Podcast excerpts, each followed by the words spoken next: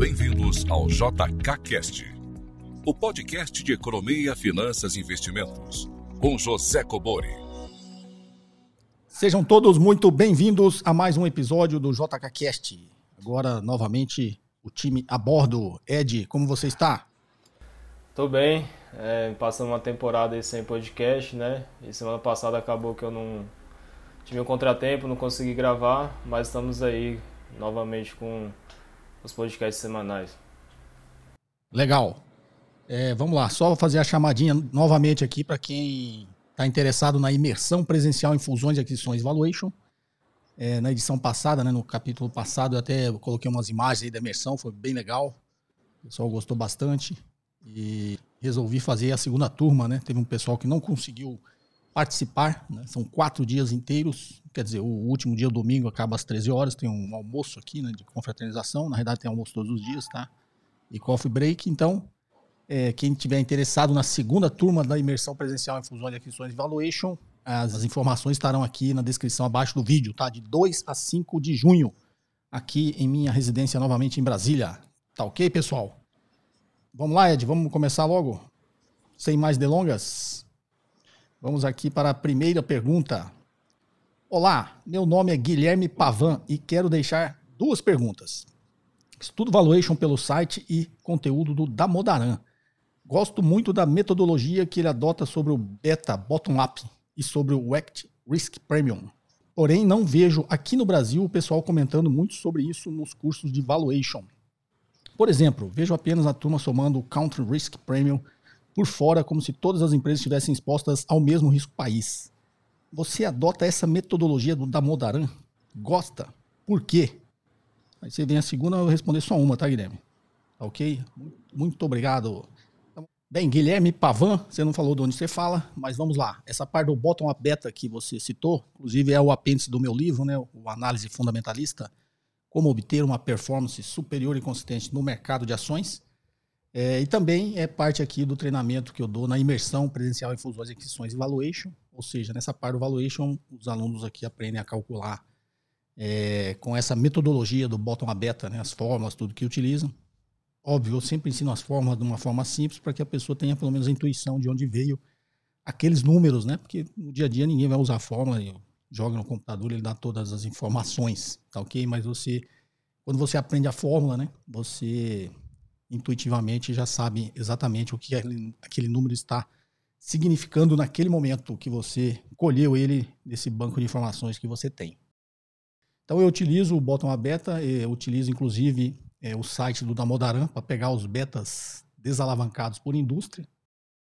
É, essa metodologia que você falou faz sentido? Faz. Todos que eu conheço, pelo menos é, que fazem o valuation, fazem mais ou menos dessa mesma forma é, principalmente para quem trabalha com fusões e aquisições, né? Então, quando a gente faz o valuation numa operação de fusões e aquisições, a gente faz exatamente isso. A gente faz o custo de capital nominal em dólar, tá? Ou seja, eu pego a taxa livre de risco, que é a média geométrica lá de 60, 50 anos, que está no site da Modaran, tá ok? Dos títulos dos T-bonds de 10 anos, é isso? Pego o risco de mercado, que também está lá no site da Modaran, do mesmo período do índice Standard Poor's 500, ok? Utilizo o beta desalavancado por indústria que está lá no site da Modaran e depois eu realavanco ele no CAPM pela é, nível de alavancagem da empresa que eu estou avaliando.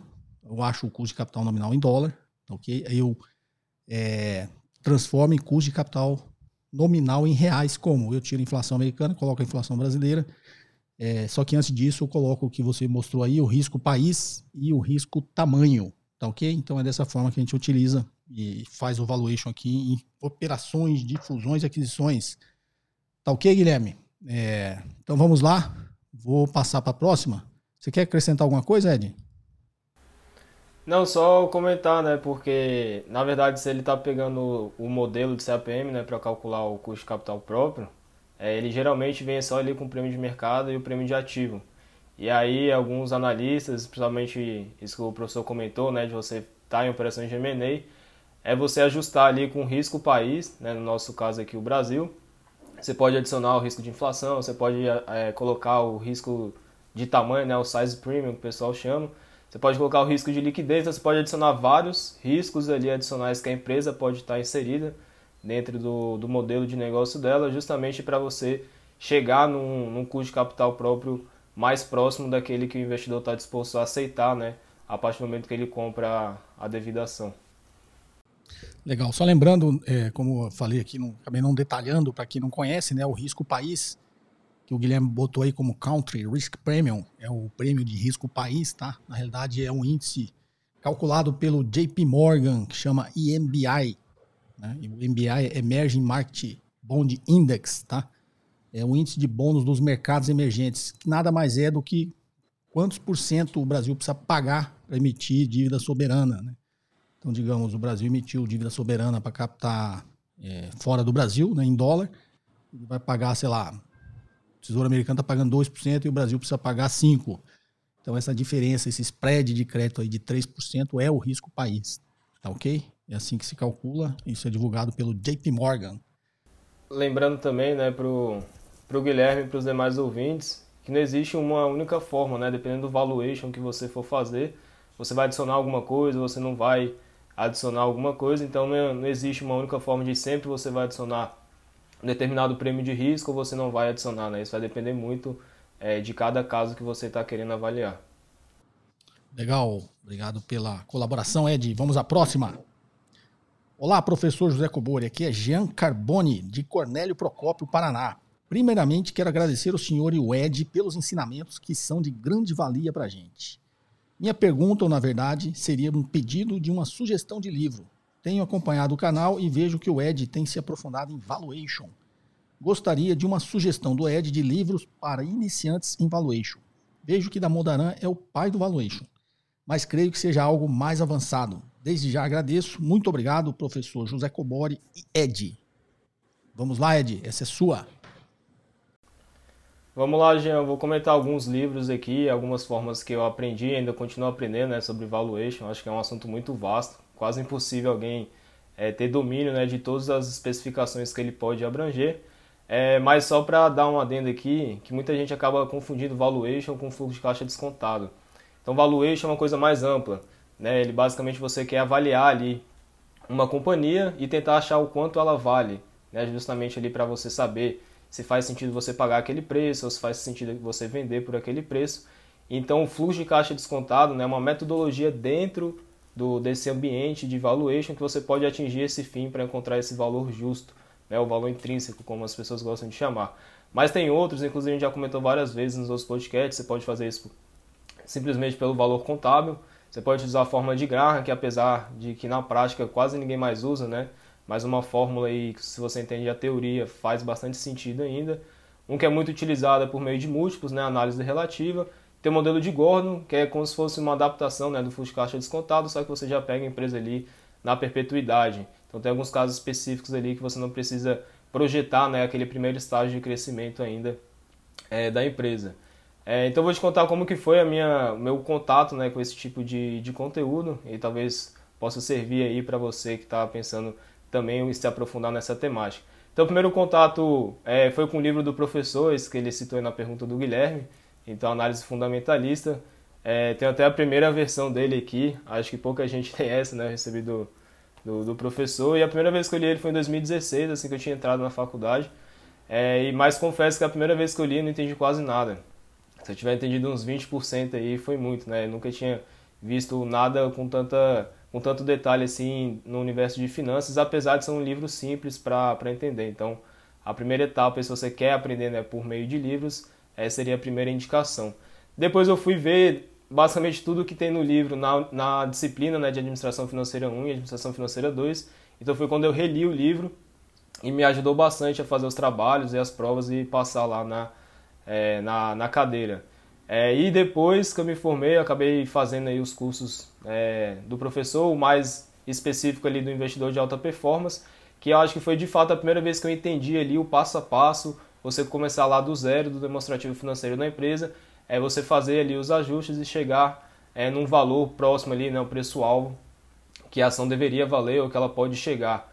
É, então, para mim, essa foi a metodologia que, que eu mais absorvi, porque conforme eu ia assistindo a aula, eu ia tentando replicar aquilo para automatizar dentro de uma planilha de Excel.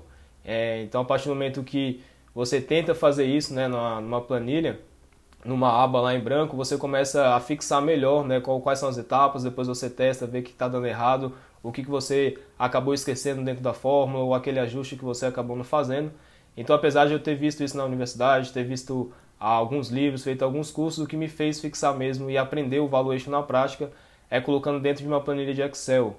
Então, acho que uma super dica aí para você que está querendo aprender. Mas antes de tentar fazer isso, né, para você também não achar muito complexo, caso você esteja numa fase bem embrionária ainda, é você ter uma boa base de contabilidade e matemática financeira. É, então, se você não entende nada né, desses outros dois universos, você vai ter bastante dificuldade.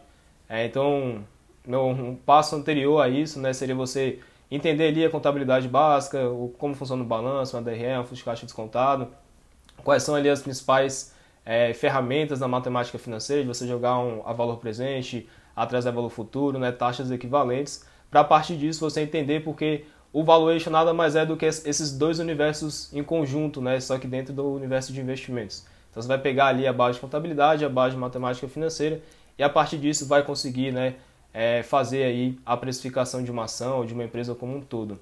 É, você comentou do, do Damodaran, apesar dele ser né, o pai de, do Valuation, ele tem alguns livros que são mais simples de, de entender, é, então não são todos que são aprofundados. Inclusive o único que eu li dele até agora, né, espero ler outros, é esse aqui, com essa capinha amarela e vermelha. Ele é um livro bem simples de, de entender, bem didático, ele vai mostrando ali passo a passo, utiliza alguns exemplos reais das empresas, é, não sei né, se ele investe, mas ele coloca né, os valores reais dentro do livro.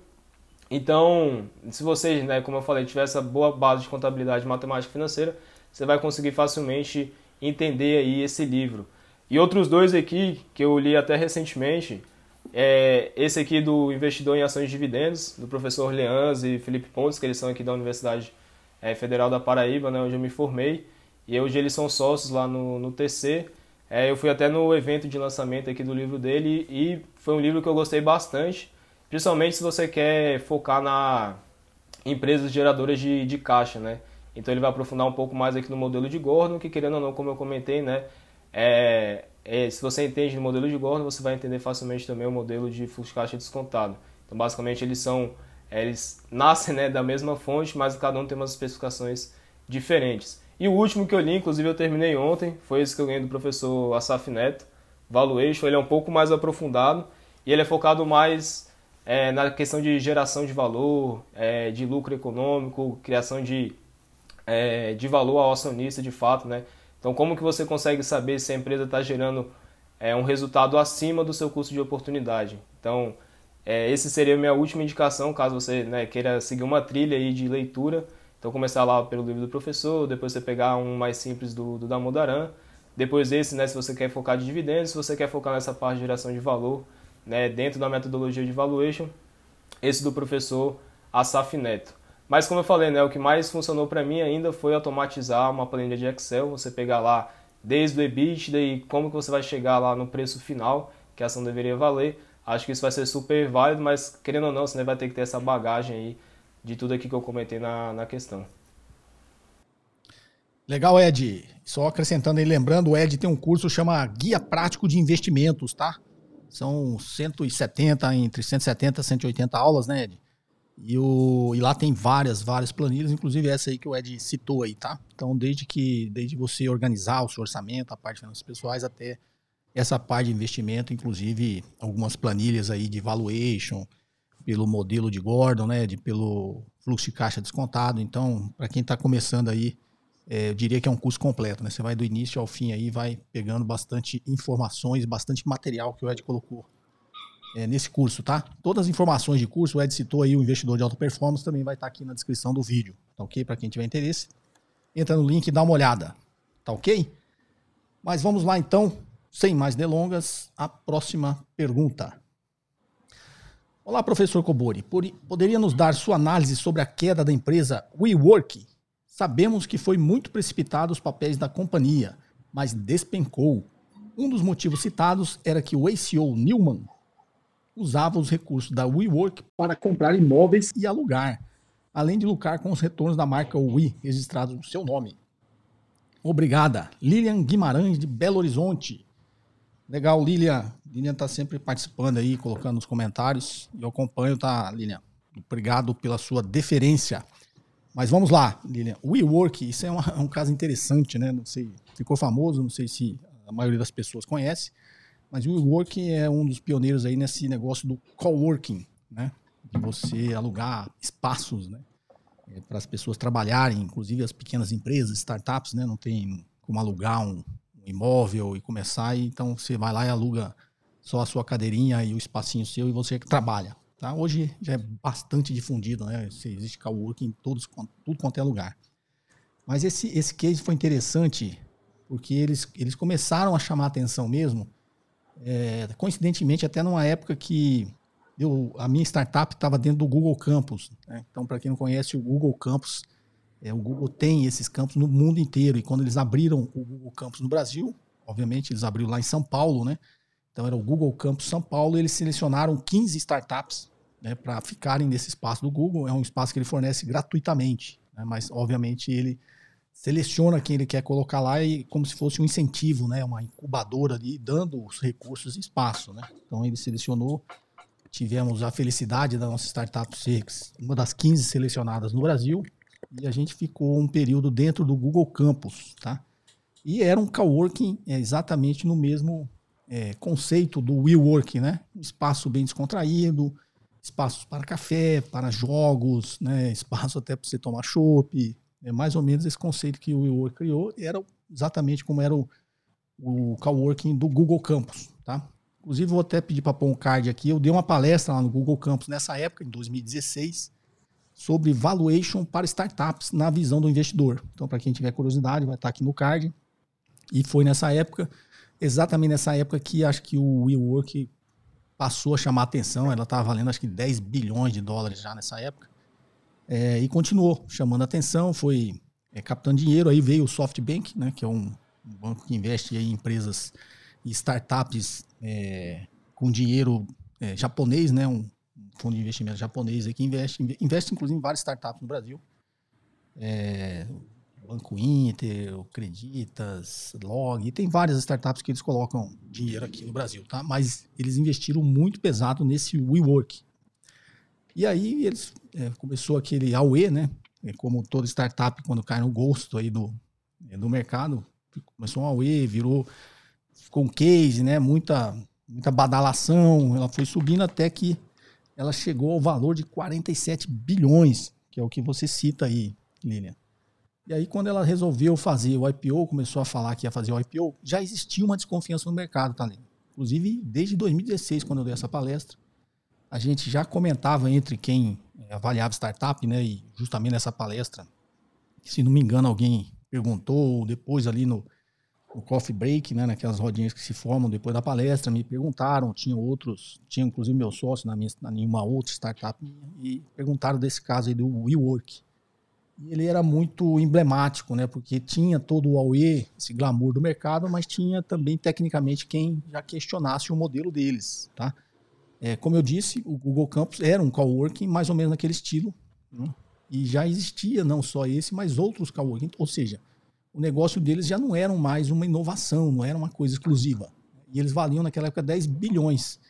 E porque um negócio que teoricamente não tem mais o diferencial? É, e ele sai de 10 bi para 47 bi de dólares, né? É, se já não é uma inovação, já existia é, vários, várias empresas de coworking né, no mundo todo, inclusive no Brasil. Então, o, o, quem avaliava mais tecnicamente começou a desconfiar desse modelo porque era, ele não dava lucro. Né? Parece, ele não dava lucro. É, e depois ele passou a dar um pouquinho de lucro, mas aí começou a dar prejuízo de novo. E, tinha, e, injetavam muito dinheiro né, do, desse, principalmente desse SoftBank. E aí, quando ele. Acho que o erro dele foi quando ele resolveu, nesse glamour todo, fazer o IPO. Aí, quando ele faz o IPO, ele tem que fornecer informações, né? Assim, em qualquer lugar do mundo. E lá nos Estados Unidos também, ele teve que preencher lá aqueles formulários, né? De informações para investidores. Aí, tecnicamente, quem conhece, foi lá avaliar e achou um monte de coisa é, muito estranha, né? É, e a primeira delas que eu lembro que despertou uma, uma curiosidade e uma desconf... e aumentou, obviamente, na realidade, confirmou a desconfiança do mercado, é, foi que ele aquilo ali não era um negócio de cowork de tecnologia, porque ele vendia como um negócio de tecnologia, uma inovação tecnológica, e era um negócio imobiliário. Né? Só que era um negócio imobiliário dele, porque tinha vários imóveis que ele comprava e alugava para o próprio coworking dele, que era o WeWork. Né? E aí os outros acionistas, ele era o acionista, mas agora já tinha o SoftBank, né? e ele estava fazendo o IPO, todos os investidores começaram a olhar e falou, tem um conflito de interesses aí, né? Ele ganha dinheiro fazendo uma operação imobiliária, quando ele compra o imóvel e aluga para o próprio Work, que é, que é a empresa que ele criou. Então é como se ele tivesse é, fazendo uma evasão ali de capital, né? Então ele, a, o WeWork não dava lucro, mas ele estava tendo lucro com a operação imobiliária. Então isso foi a primeira coisa que despertou aí é, esse alerta. Né? E aí tinha outras é, coisas mais ligadas a, ao estilo pessoal dele, né? Festas, né? regados a álcool, ele mesmo era, era um bom vivan, né? Tinha ali notícias de que ele ficava bêbado dentro do jatinho, tinha um jatinho, né? Imagina, um dono de startup, que é, qualquer imagem tem de startup, que o empreendedor está colocando tudo naquele negócio para dar certo e ele mesmo tem uma vida mais simples, né? Geralmente é assim em todas as startups, né? E nele era meio que o inverso, a startup estava dando prejuízo, mas ele tinha uma vida de milionário. E aí esse negócio criou esse burburinho tão grande que eles abortaram o IPO e não só abortaram a IPO, depois do IPO o negócio derreteu, né? O derreteu.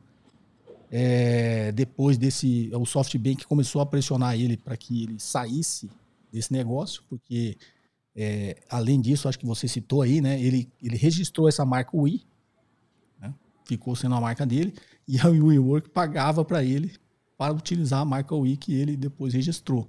Então era uma coisa cheia de, de conflito de interesses e coisas erradas poderíamos dizer até algumas fraudulentas, porque aí ele passou a criar outras coisas com a marca de Wii, né? Ele criou uma a, a Wii Company, que aí ele colocou a Wii Work dentro, depois ele criou uma, uma outra Wii não sei o que, Wii não sei o que, ele criou até uma escola, né? A esposa dele criou até uma escola em Nova York, ou seja, começou a, a perder o foco, é, mas por trás disso, né, não só a loucura de ficar criando, é porque todas essas outras operações pagava também um royalty para usar a marca dele, que ele tinha registrado o nome dele, de Wii.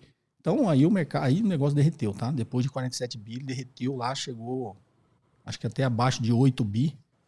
Uma loucura total. O próprio SoftBank nessa época colocou 8 bilhões de dólares para tentar salvar a empresa e a empresa não valia 8 bilhões de dólares. Então, é uma coisa meio sem sentido, né? É, acho que o SoftBank gastou mais de 10 bi, próximo de 15 bi. Tem gente que fala que ele gastou próximo de 15 bi aí nesse negócio que hoje não vale nem perto disso, tá?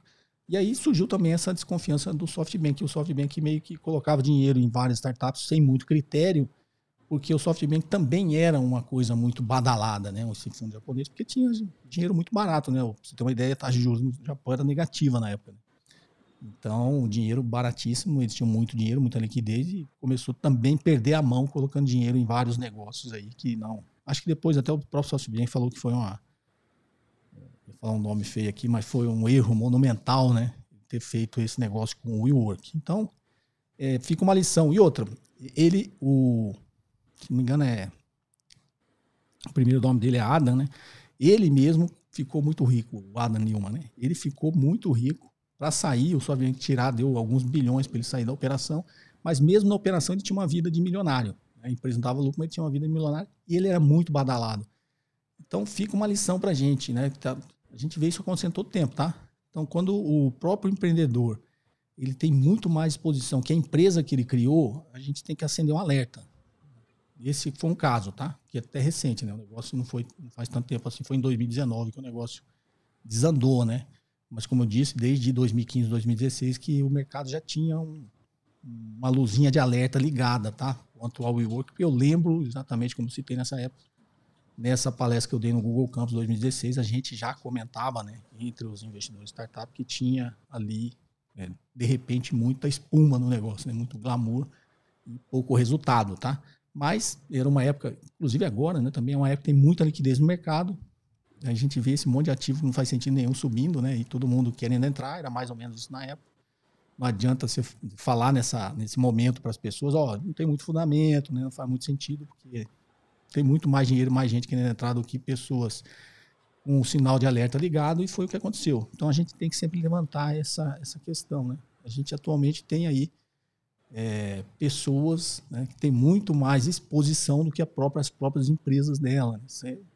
É, é, meio que um culto à personalidade. Isso tem que, a gente tem que tomar cuidado, porque em algum momento a pessoa começa a perder a mão, tá? Tem um exemplo, eu até gravei alguns vídeos ultimamente.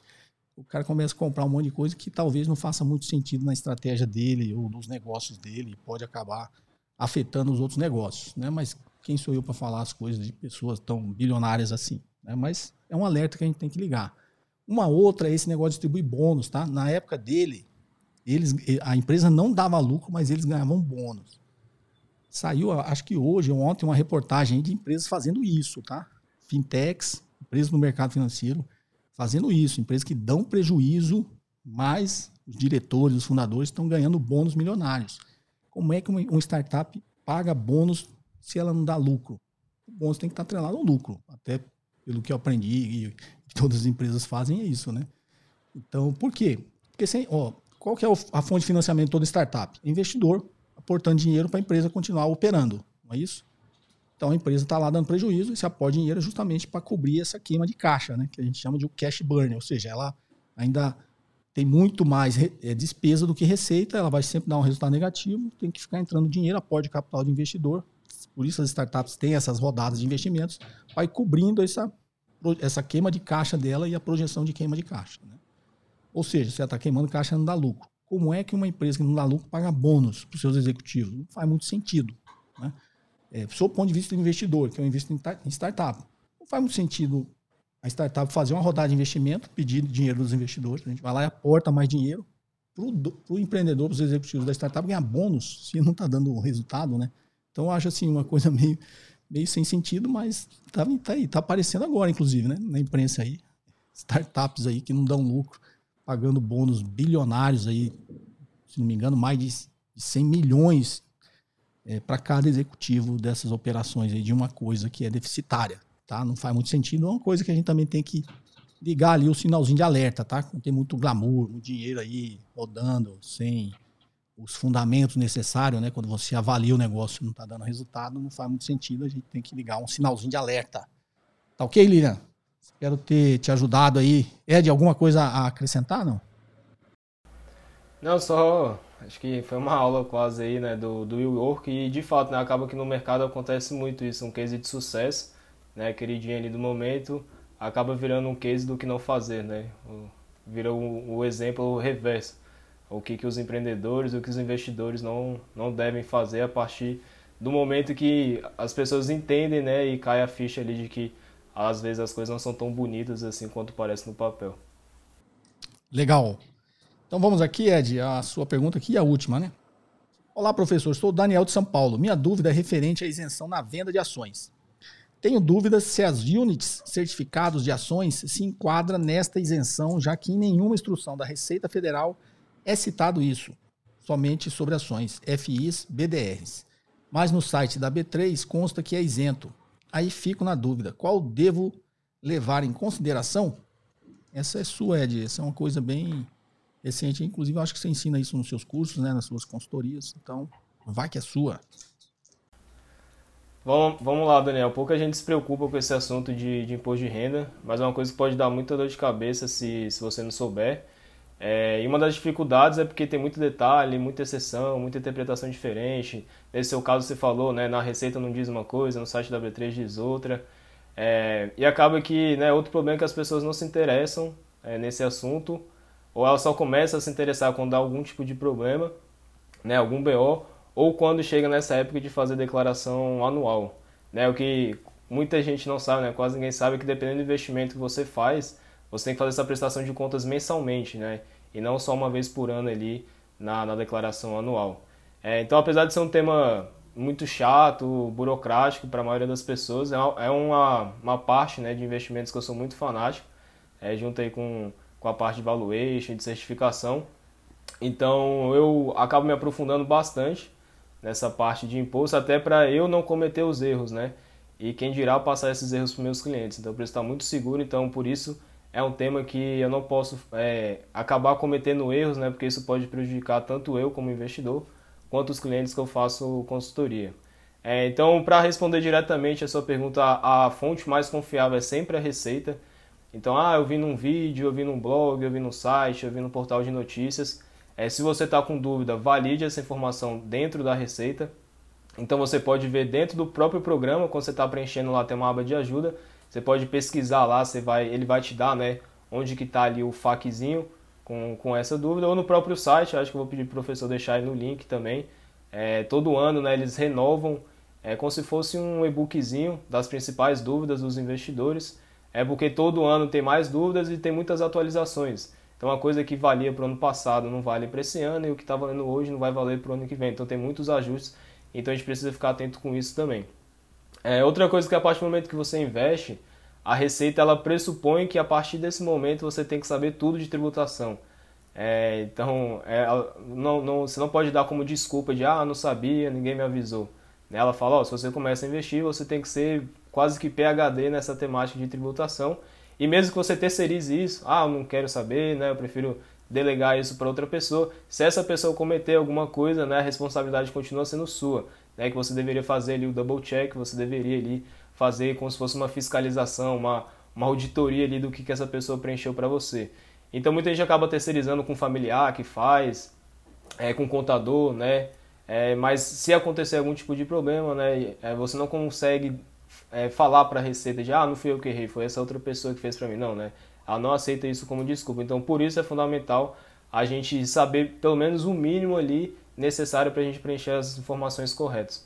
É, e um outro problema também é que é muito raro você achar contador especializado nisso. Inclusive, os serviços que eu comecei a receber foi justamente é, por conta disso. Né? A pessoa falava, ah, eu tenho meu contador há muitos anos, eu comecei a investir agora, mas ele não entende né, dessa parte de investimento. Ele não é especializado. Então ele falou que essa parte aqui ele não vai fazer, né? até para não correr nenhum tipo de, é, de problema ali mais para frente. Então a, acabou surgindo né, algumas demandas para mim em relação a isso. E aí foi quando eu comecei a me aprofundar ainda mais. É, e isso aqui acabou acontecendo né, porque recentemente houve essa explosão de CPFs na bolsa, então o contador ele não, não precisava saber esse tipo de informação, porque quase nenhum cliente dele é, precisava né, fazer esse tipo de preenchimento. Mas hoje a gente sabe né, que muita gente acaba precisando desse tipo de informação.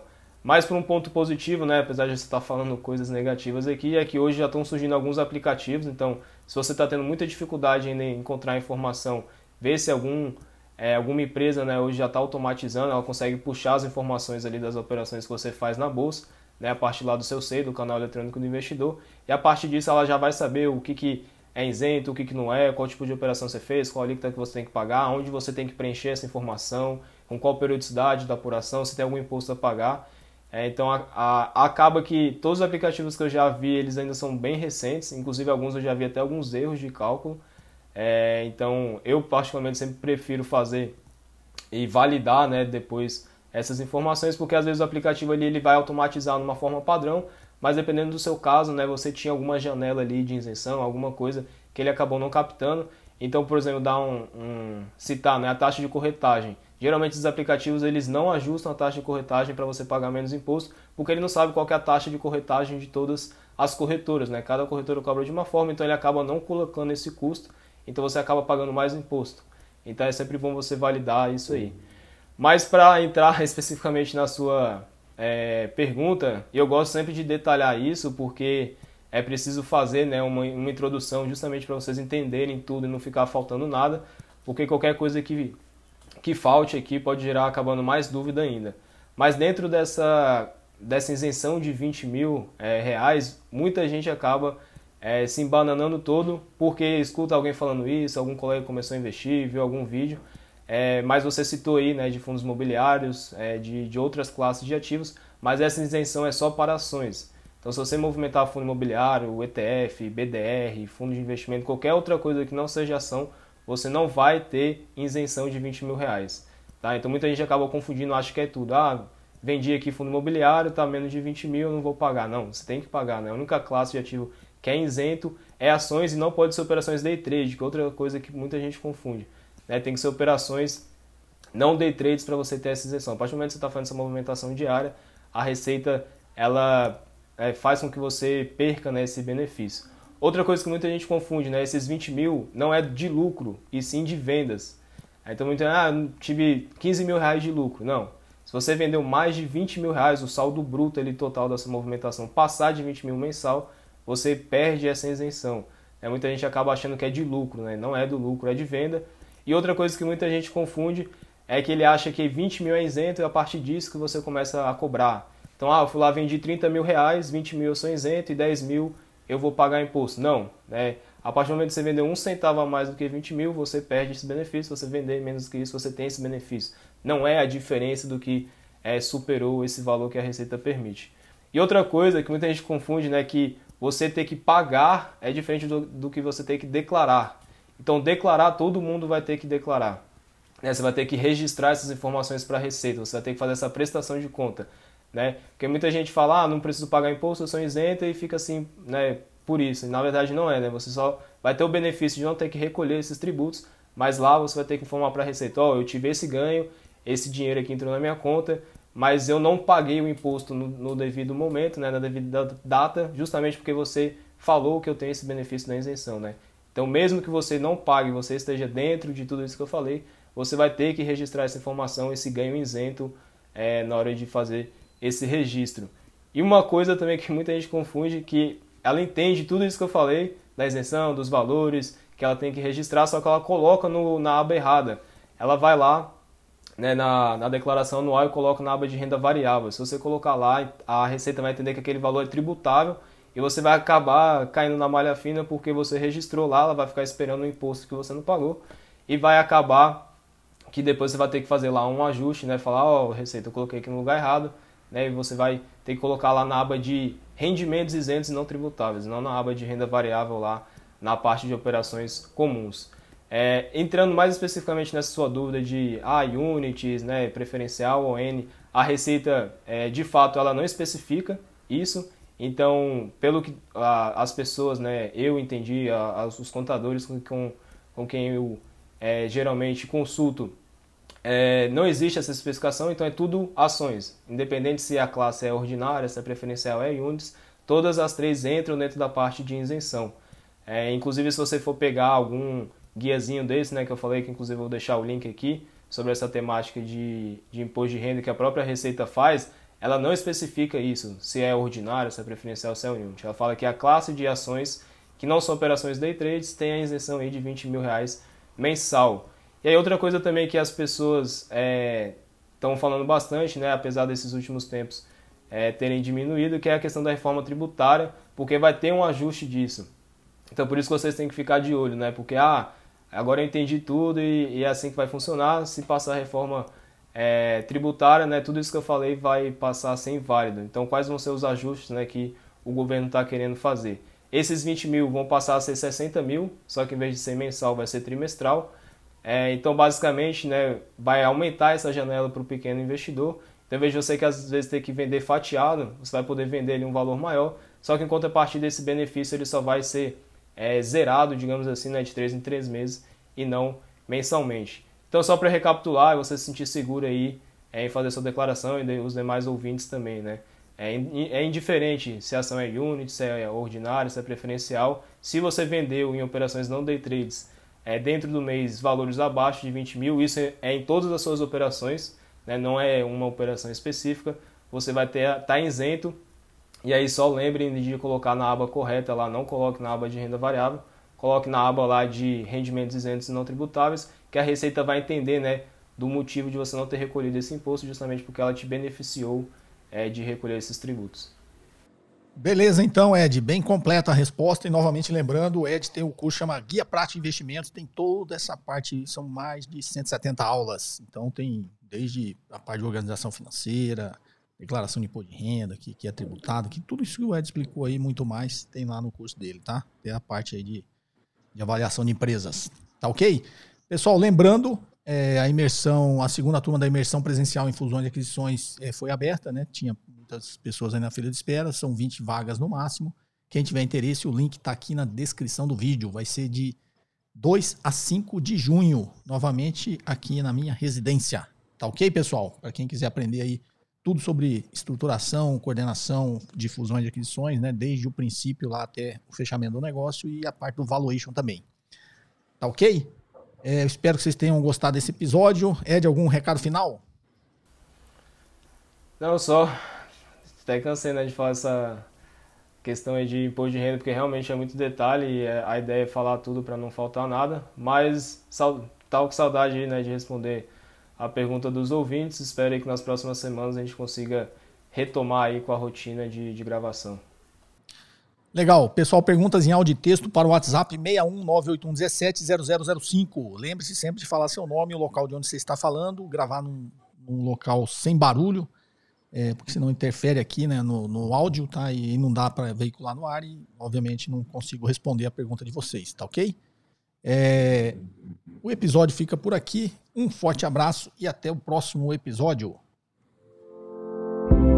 Você ouviu mais um episódio de JK Cast, o podcast de economia, finanças e investimentos com José Cobori.